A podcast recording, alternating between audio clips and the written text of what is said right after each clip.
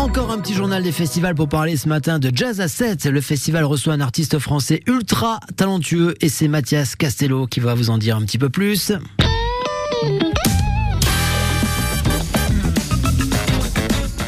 Une fois n'est pas coutume, le théâtre de la mer de Sète est le lieu de notre été. Cette fois, c'est au festival Jazz à 7 que nous allons nous intéresser. Ce festival se déroule du 15 au 21 juillet et accueille la crème de la crème de la scène jazz actuelle. Pour ne citer que, nous pourrons y voir performer les Américains du désormais fameux groupe Snarky Puppy, l'artiste King Aglick qui a fait l'objet d'un précédent journal des festivals et que vous pouvez retrouver en replay, et vous pourrez également jeter une oreille vers le show du guitariste de l'incroyable groupe Wolfpack, Cory Wong, que nous écoutons en ce moment même. Mais nous pourrons surtout y voir performer sur scène l'artiste Sly Johnson. Et Sly Johnson, c'est ça.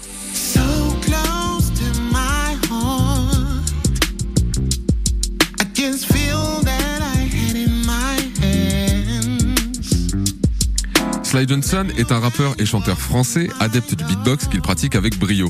Artiste autodidacte et ancien membre du Super Saiyan Crew sous le nom de Sly the Mike Buddha, il fait désormais chemin en solo et nous abreuve d'une musique branchée hip-hop et influencée par le funk et bien entendu le jazz, après des collaborations avec des artistes comme Ayam et Oxmo Puccino.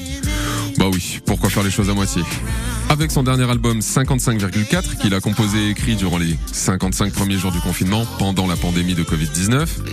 Comme quoi on peut trouver un peu de positif dans cette période en cherchant longtemps.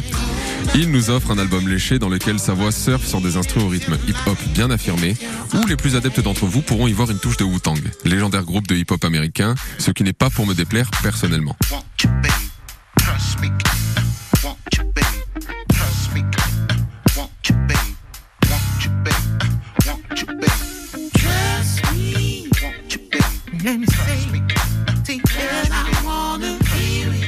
Vous l'aurez compris, écouter Sly Johnson, c'est comme siroter un cocktail et d'essayer d'en trouver les ingrédients au fur et à mesure. C'est à la fois un jeu et un plaisir dans les deux cas, sauf que l'un doit se consommer avec modération et que l'autre peut s'écouter sans interruption. Mais vu que l'un n'empêche pas l'autre, cela dit, si vous voulez faire les deux, pour voir Sly Johnson sur scène, c'est au Théâtre de la Mer de Sète et c'est le 17 juillet à 21h.